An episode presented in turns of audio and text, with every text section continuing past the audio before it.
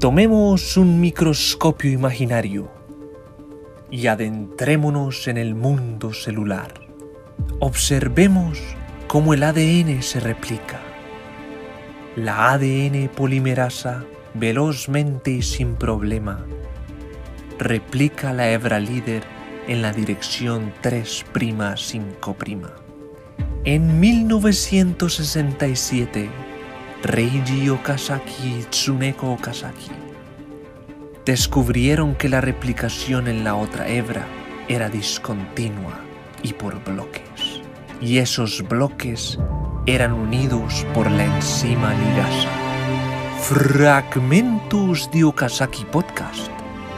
Retazos científicos en audio, ligando el conocimiento. Bienvenidas y bienvenidos a Fragmentos de Okazaki. Yo soy Nelson Santiler. Y yo soy Eduardo Briseño. Nelson, hoy es martes y estoy agotado de la semana. yo también, yo nada más quiero ir a dormir. Sí, es ha sido demasiado trabajo últimamente. Estoy agotado. ¿Y, ¿Y por qué? ¿Quiere revelar algo aquí a la audiencia? no, no, no, no, porque después me meto en problemas. Pero... Pero, pero no, no, ha sido muy cansado, pero bueno, la verdad es que este es un espacio diferente y la verdad me alegra que estemos aquí de nuevo conversando y la, la verdad es que esta semana está muy interesante. Sí, tenemos un buen episodio, pero antes de eso, además, el otro día estaba viendo la conferencia de prensa de la Casa Presidencial con esto del aumento del virus, del coronavirus. Ajá. Eh, eh, ya estamos en la tercera ola en Costa Rica y Mario Ruiz, el gerente médico del Seguro Social aquí en Costa Rica, dijo que los influencers ayudaran a difundir el mensaje de, de, cuidarse. Así que nosotros, como somos? Influencers de cuatro gatos. a, los cuatro, a, los cuatro, a los cuatro gatos que nos oyen, ayúdenos con las medidas. Eh, sí. cuídense. Lávense las manos. Usen la mascarilla. Lávense las manos. Eh, mantengan la distancia. No salgan. No salgan a menos que sea necesario.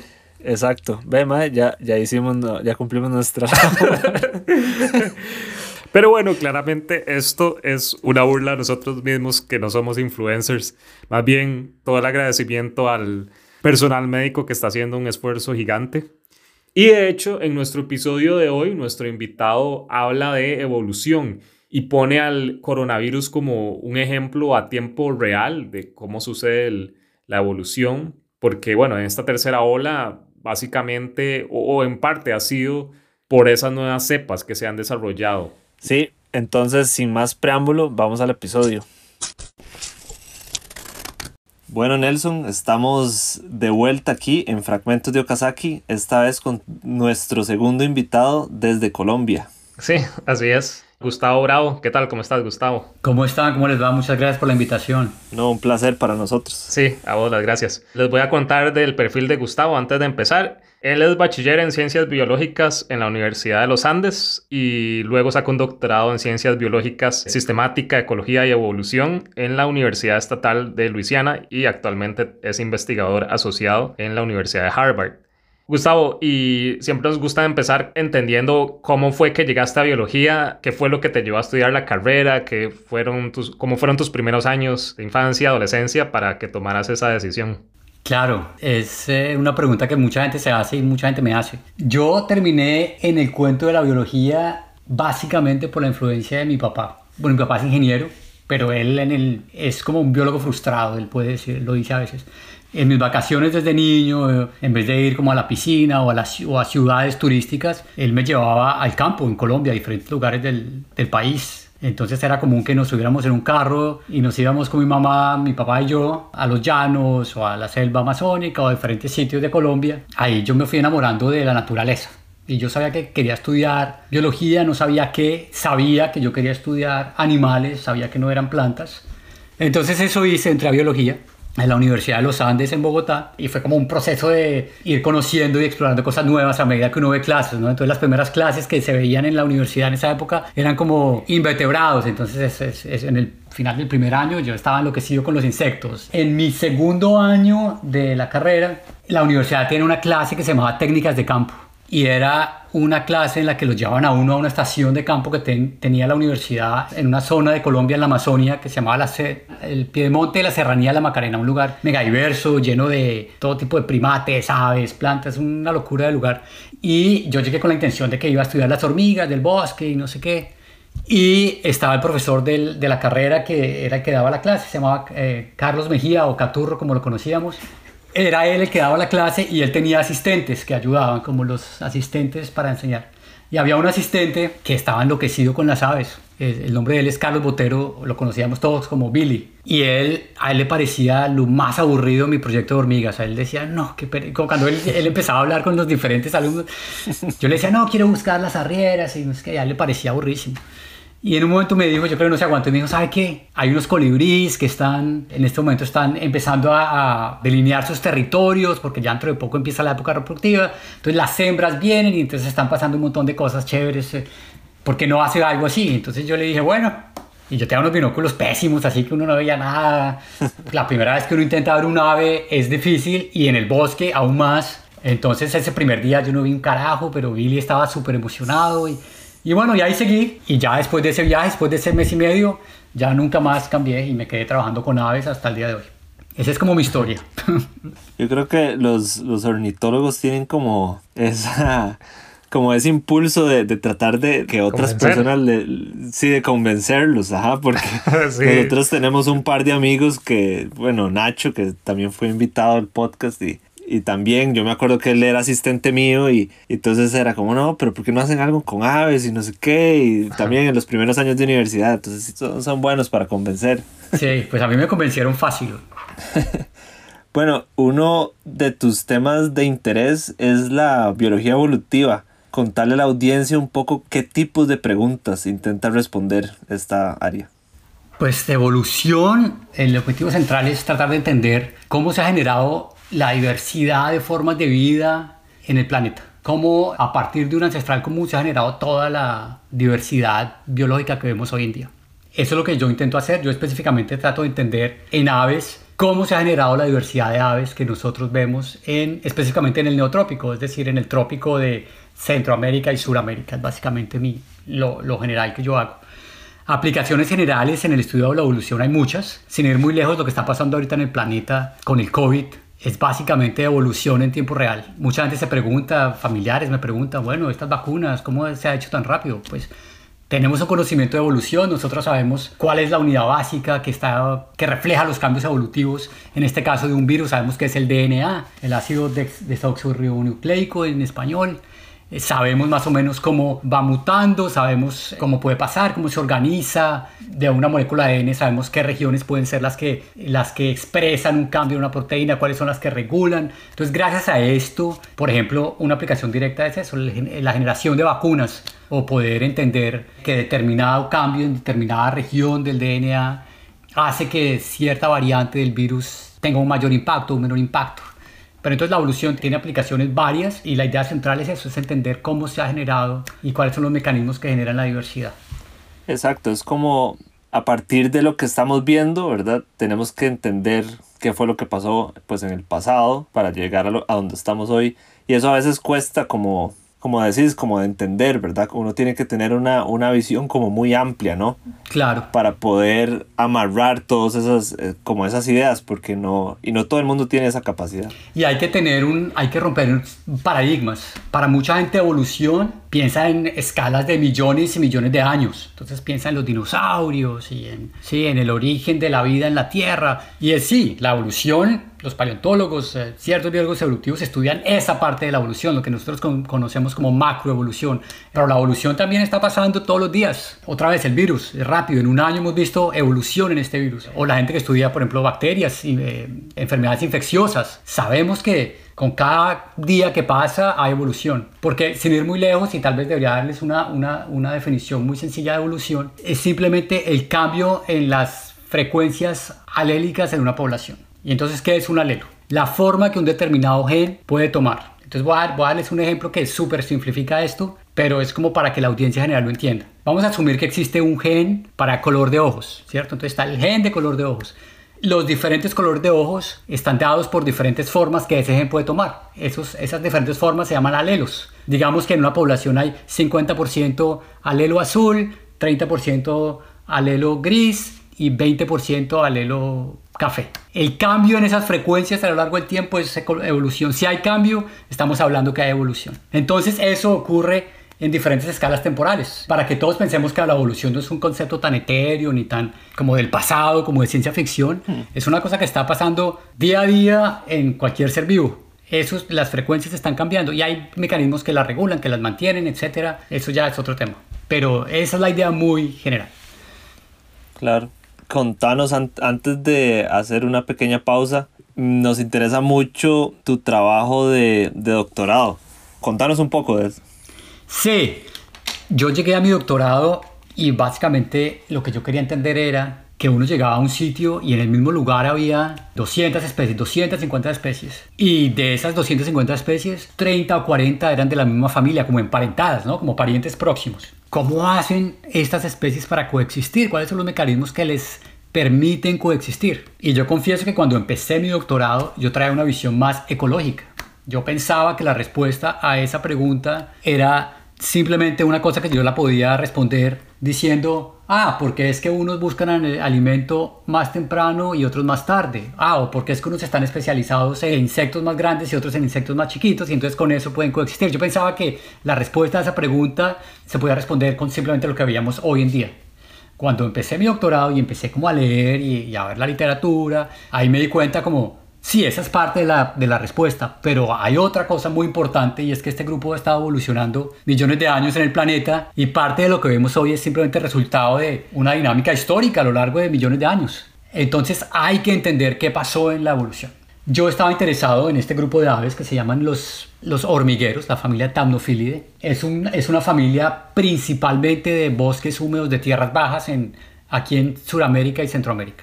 En un lugar como la Amazonia tú entras y muy probablemente la primera especie que tú oigas va a ser un, un, hormiguero de estos. Son muy vocales, cantan mucho. Pero en ese momento yo decía, bueno, quiero estudiarlas, pero no teníamos una noción o una hipótesis de la historia evolutiva de este grupo, no sabíamos. Había una taxonomía que los taxonomistas de los últimos dos siglos habían, habían hecho con base en comparación de especímenes de museo, pero no teníamos una filogenia, es decir, no teníamos un árbol genealógico, entre comillas, de esa familia.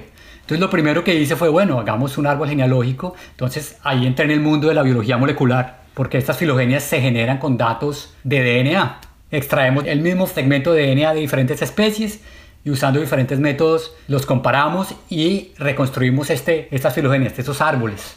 Y una vez con la filogenia, que tú tienes como un marco de tiempo y espacial de más o menos dónde están las especies, quién es más próximo de quién, etcétera, lo que, lo que yo intenté responder en mi doctorado era dar como una, una evaluación global de cómo se generó la diversidad fenotípica en el grupo, es decir, la diversidad de formas, picos más largos, alas más largas, más cortas, etcétera, en un contexto temporal. Y también lo hice con los cantos. Si es que los cantos se, han diferenciado más rápido en un grupo que en otro, o si, esa, o hay asociaciones con diferentes ambientes o, o no, etcétera, etcétera. Y básicamente para uno de los resultados básicos es que las asociaciones que hay en los diferentes ambientes y la morfología explican en gran parte el alto nivel de similaridad que hay en diferentes especies. Entonces es común que especies en ambientes más cerrados, por ejemplo, tiendan a tener las colitas más largas o la manera como forrajean. Este grupo de los hormigueros, ellos buscan alimento en bandadas mixtas, es decir, vienen individuos de diferentes especies a, buscar alimento juntos y lo hacen de manera activa por el bosque, se mueven durante el bosque, se mueven varios kilómetros durante el día.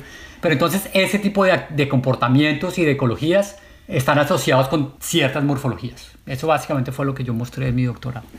Súper interesante. Hagamos una pequeña pausa, Nelson, y ya volvemos. Quiz. Ay, este animal que hace este sonido es todo tierno. Cierren los ojos e imagínenselo.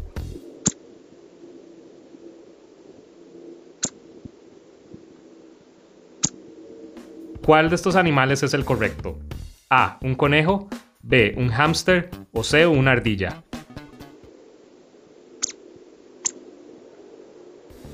La respuesta es C. Una ardilla. Su nombre científico es Tamias merriami Y de hecho, todos hemos visto uno de estos en la tele. O bueno, mejor dicho, dos. La serie Chip and Dale está basada en estas ardillas rayadas o chichimocas, y aunque en la serie hablaban bien rápido, en la naturaleza su comunicación normalmente consiste en llamados para copular o para alertar de peligros cercanos a otros individuos. Oye Chip, los créditos de este audio son para el Museo de la Universidad de Florida. ¡Qué buena onda, Dale! Estamos de vuelta en Fragmentos de Okazaki y Gustavo, queremos hablar ahora de tu publicación reciente en Science, ahora en, en, diciembre del año pasado, ¿no? Sí. Que además Science es una de las revistas más prestigiosas en, en el mundo científico, entonces cuesta, y más para creo que para un latinoamericano llegar a publicar ahí, pero eso son otros, es, otras razones. Y tu, tu publicación fue muy interesante porque aporta la discusión del paradigma de que las zonas tropicales son sí son los lugares más biodiversos, pero teníamos la idea de que también eran necesariamente los lugares donde más especiación había, o sea, donde la tasa de especies se generaba de manera más rápida. Y tu publicación más bien lo que dice es que son las zonas con más dificultad, digamos, zonas templadas o regiones con condiciones más difíciles donde más se da especiación. Explícanos cómo fue que lo hicieron, cómo, cómo diste con esta idea y cómo ha sido el recibimiento en el mundo científico. Vale, sí, eh, la idea general básicamente es esa, pero entonces les voy a contar un poco de, de cómo llegamos a eso y cómo lo hicimos. Uh -huh. Este proyecto nace de la idea de completar el árbol de la vida de las aves.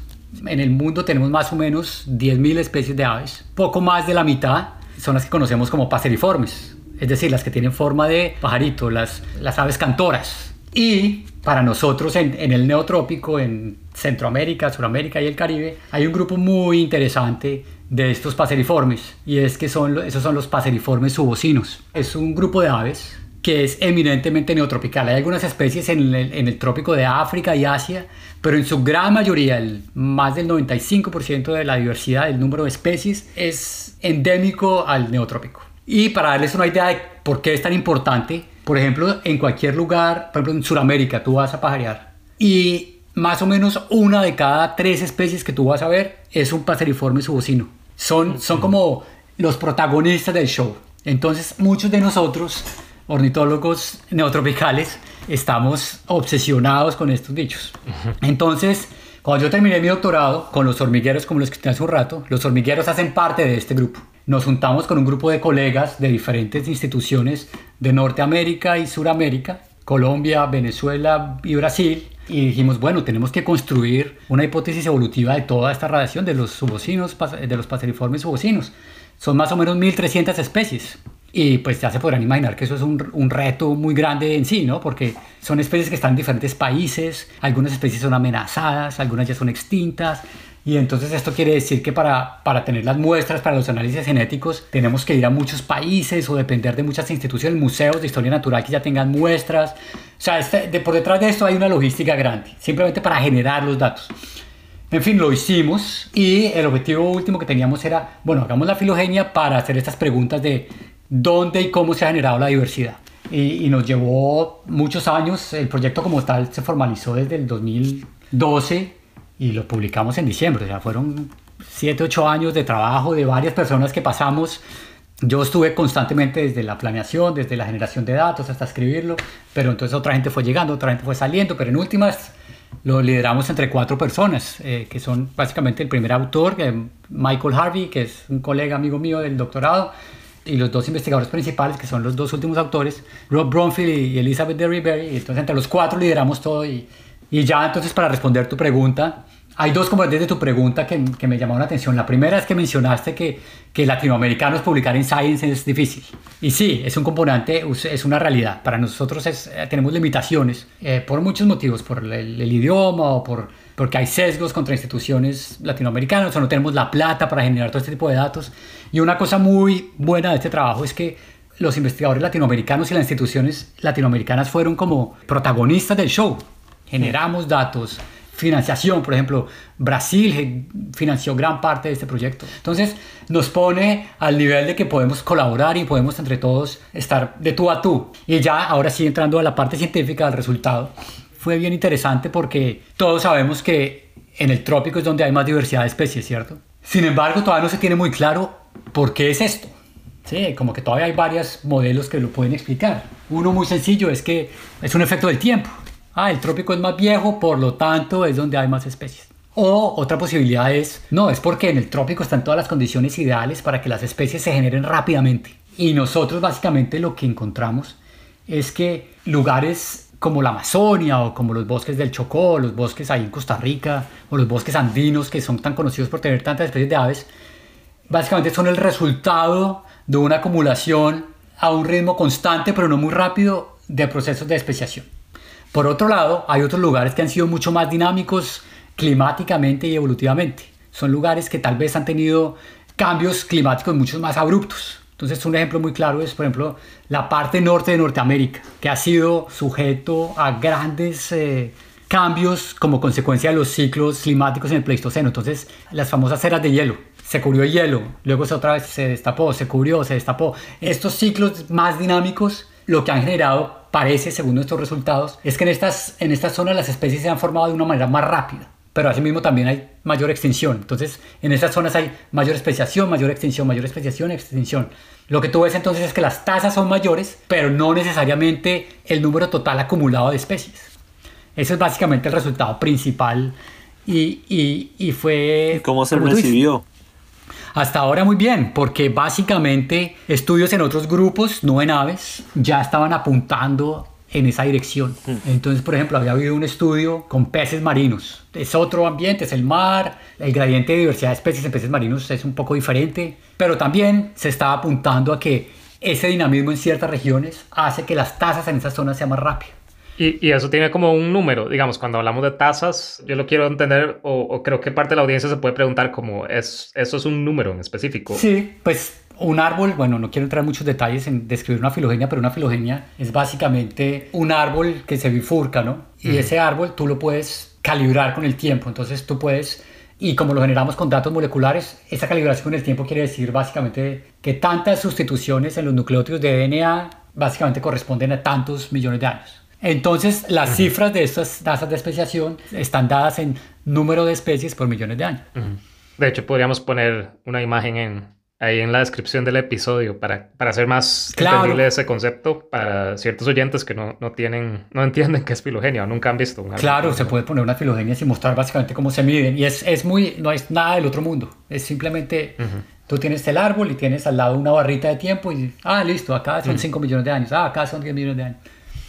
Llegar allá es otro, es otro asunto, pero, pero el resultado final es realmente no muy complicado. Ahora tengo curiosidad porque ahora mencionaste que, que después de que terminaste el doctorado te reuniste con colegas para, ¿verdad?, querer formular esta hipótesis. ¿Cómo se daban esas conversaciones? En este caso específico, el grupo de coautores o de colegas involucrados en el proyecto es un grupo de personas que nos llevamos muy bien todos. Es gente de diferentes instituciones. Entonces, la universidad que lideró todo esto es la universidad donde yo hice el doctorado, la Universidad Estadual de Luisiana, que es muy conocida por estudios de aves neotropicales. Y de ahí muchas personas que pasamos por ahí consiguieron trabajos en otros lugares, entonces ahí ya entran otras instituciones involucradas. Pero están los principales museos de Norteamérica, el Museo Americano de Nueva York, el Smithsonian de Washington, gente de la Universidad de Kansas también que tiene un museo de historia natural muy bueno, y en Brasil gente de la Universidad de San Paulo o el Museo Emilio Geldi en Pará, en la Amazonia. Y yo diría que buena onda, nosotros, yo creo que puedo decir que eh, a nivel personal nos llevamos muy bien el grupo de autores y todo ha sido muy, muy, muy fácil y muy fluido.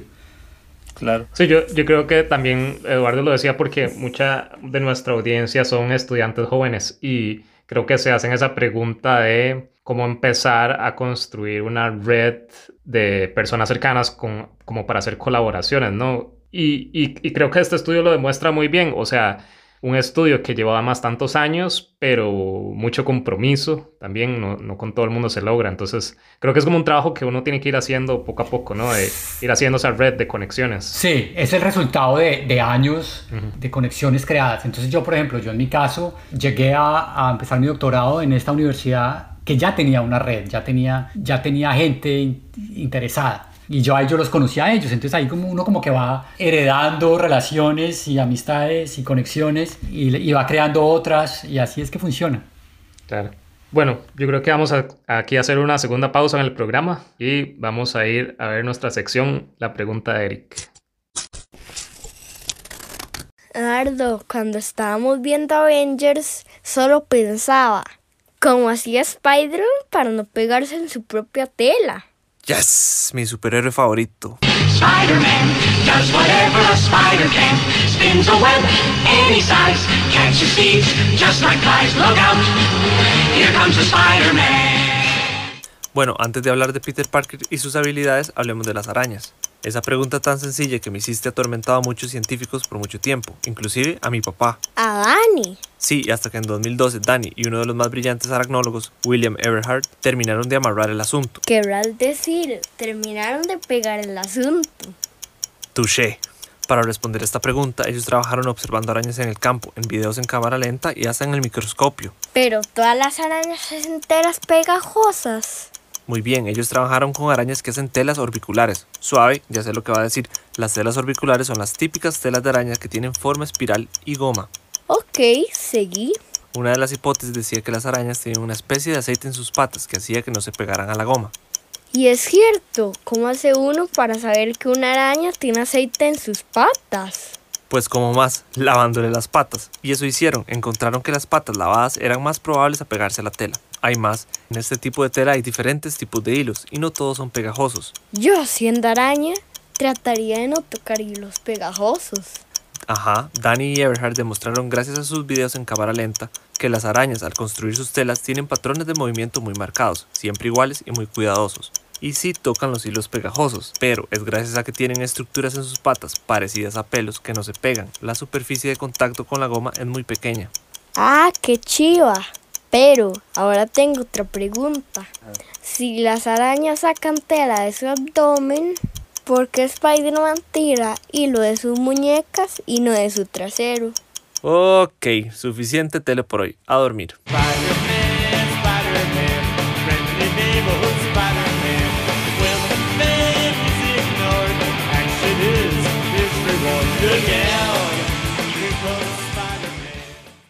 Bueno, esta sección es la favorita de, de muchos y empezamos con una pregunta clásica que siempre hacemos. Gustavo, si no hubieras estudiado biología, ¿a qué te hubiera gustado dedicarte? Me hubiera encantado ser jugador de tenis. Ah. No sé eres- si hubiera podido ser bueno, pero me hubiera encantado. ¿Cuál es tu jugador favorito? No, no esa, respuesta, esa respuesta es aún más fácil. No, Roger Federer. No hay, no hay nadie. No hay nadie como Roger Federer. Exacto. Yo soy, yo soy Team Federer, sí. Sí, total. Pero si lo practicas, pues, o sea, Sí, jugué toda mi infancia y mi adolescencia y luego en la universidad uno encuentra otro tipo de actividades mm. que lo, me lo, distrae, lo distraen a uno del deporte. Bueno, pasando a la siguiente pregunta, ¿qué recomendación le darías a alguien que está empezando la carrera? O inclusive, ¿qué recomendación te darías a vos mismo cuando empezaste? A ver, que disfrute y que haga lo que le guste, básico, eso, que haga lo que le guste y que lo disfrute. Y si hay una pequeña recomendación de lado, es no olvidar también que uno se está preparando un día para una vida laboral y que no se olvide como de aprender herramientas y cosas útiles, cosas que, que- que sean, que le- que sean un diferencial en el futuro. Ujú. Y yo creo que ahora con las tecnologías tan accesibles es más importante que nunca eso. O sea, qué sé yo, hacer comunicación ahora, hacer videos o, bueno, hasta podcast, creo que es más fácil que nunca. Poder hacer análisis de datos con R, que ya Sí, hemos tenido exacto. invitados que dominan esas herramientas. O sea, uno sí tiene que prepararse, creo que, con toda una batería de nuevas tecnologías. Claro, a eso me refiero justamente, no lo mencioné explícitamente, pero es eso. Por ejemplo, hoy en día la biología, para los estudiantes que nos están oyendo, los que están empezando, básicamente hoy se hace con análisis bioestadísticas y eso se hace con programas de computación y para eso hay que saber programar un poquito. No quedarse simplemente que a mí me gusta la selva y la selva y la selva. Si quiere dedicarse a biología como ciencia, hay que capacitarse en este otro tipo de cosas. Mencionaste que, bueno, has estado en, en- en Brasil, en, supongo que en diferentes partes de Sudamérica. ¿Hay algún lugar en particular, digamos, alguna caminata o alguna montaña en particular que, que tú digas que es así como excepcional o no sé? Uf, si me lo pones en términos de Sudamérica, para mí Sudamérica es excepcional todo. No, es- me cuesta, me cuesta hablar de un lugar. Pero metiéndole un poco el tema sentimental, hay cuatro lugares que, que han sido como especiales para mí. El primero es el lugar, este lugar que les comenté donde hice el curso de técnicas de campo en la Amazonia colombiana. Se llama La Macarena, Sierra La Macarena. Ese es número uno. Número dos, el lugar donde hice mi tesis de pregrado. Los llanos de Colombia sobre el río Orinoco. El municipio se llama Puerto Carreño y es una zona muy bonita. El número tres es un lugar que tuve oportunidad de visitar, que es en el Chocó colombiano, un municipio que se llama Arucí, en la costa del Chocó. Allá estuve tres meses trabajando como asistente de campo y también fue como una época muy especial para mí. Y el cuarto ya es más reciente, el bosque atlántico en Brasil. Es un bosque muy amenazado, ya queda muy poco, pero lo poco que queda es un lugar muy bonito. Sí, me es muy especial. Y ya para ir cerrando, Gustavo, ¿dónde te ves dentro de cinco años? ¿Qué te gustaría estar haciendo? Uy, esa es la pregunta del millón. Esa pregunta uno, uno nunca para de hacérsela.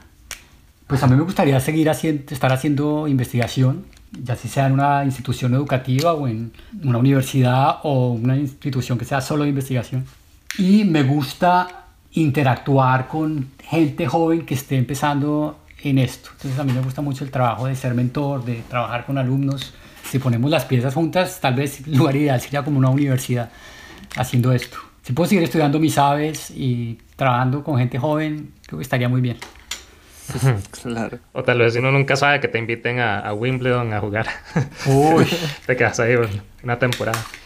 Eh, bueno, Sí. Gustavo, muchas gracias. La verdad, eh, ha sido una discusión muy agradable de, conceptos que son un poco complicados como evolución o, o complejos y mm, a veces malentendidos por la mayoría de la sociedad. Entonces, muchas gracias por, por tu tiempo hoy. Eh, Sí, tengo que hacer una pregunta antes de, de terminar porque si no me voy a arrepentir. dale. Que la Universidad Estatal de Luisiana es conocida también por su equipo de fútbol americano. ¿Has ido al. Tiger Stadium? He ido al Ajá. Tiger Stadium, sí. Fui un par de veces. No fui mucho, Ajá.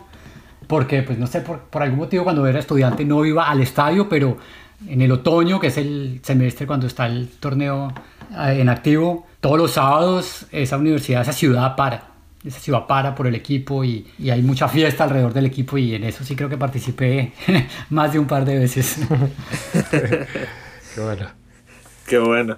Bueno, no, eh, repito realmente las palabras de Nelson, eh, muy agradecidos de tu tiempo y de tu conocimiento, gracias por compartirlo y, y Nelson, vamos entonces a la última sección de nuestro programa. Vamos con materiales y métodos.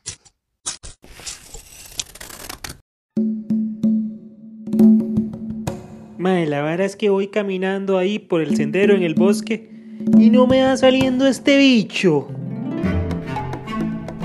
Materiales y métodos. Nuestras historias de campo.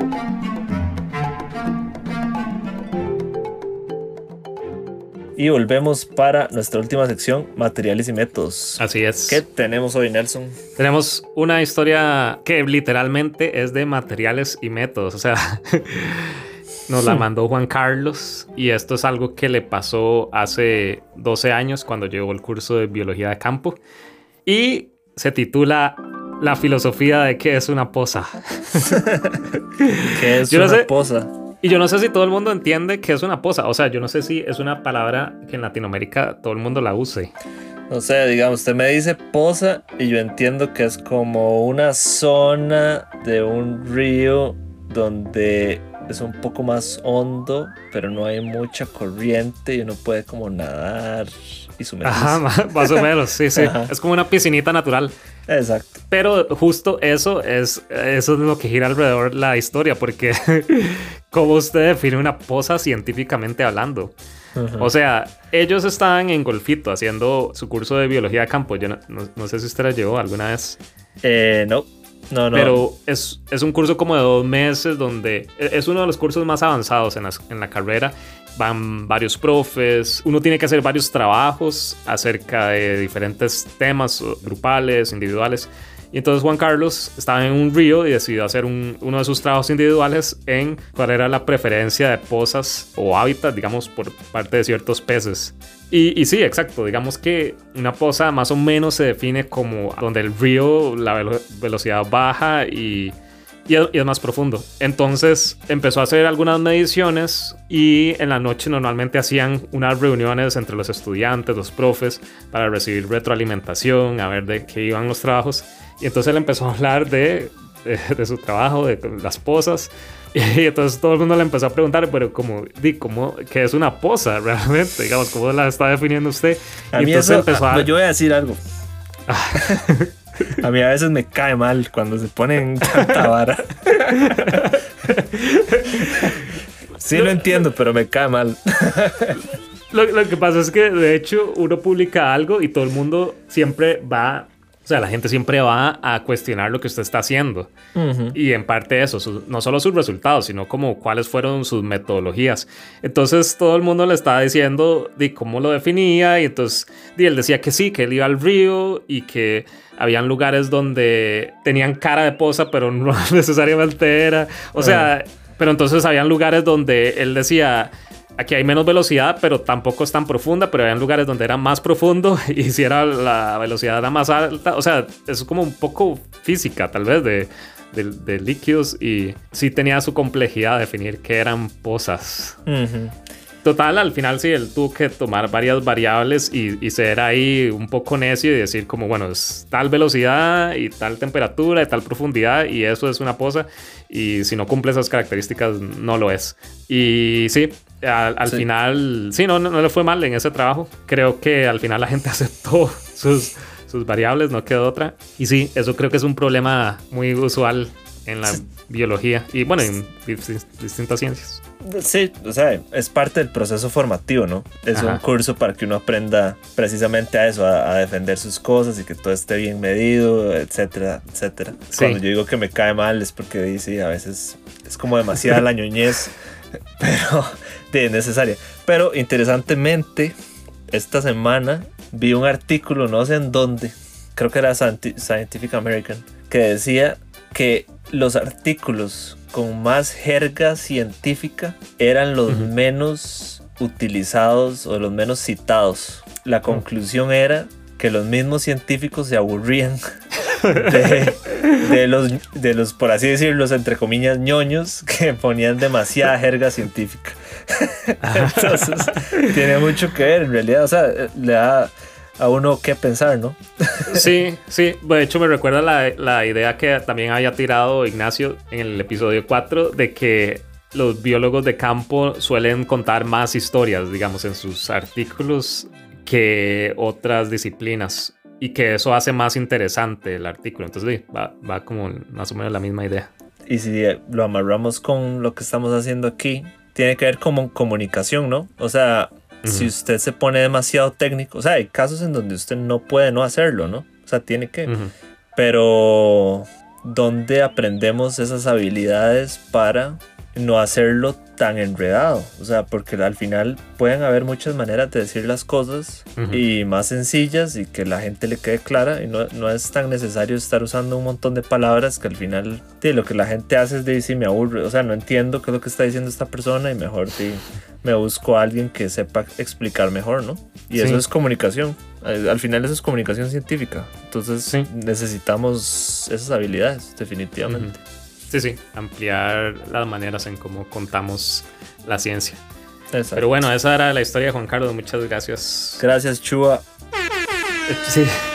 A Juan Carlos, a.k.a. Chua.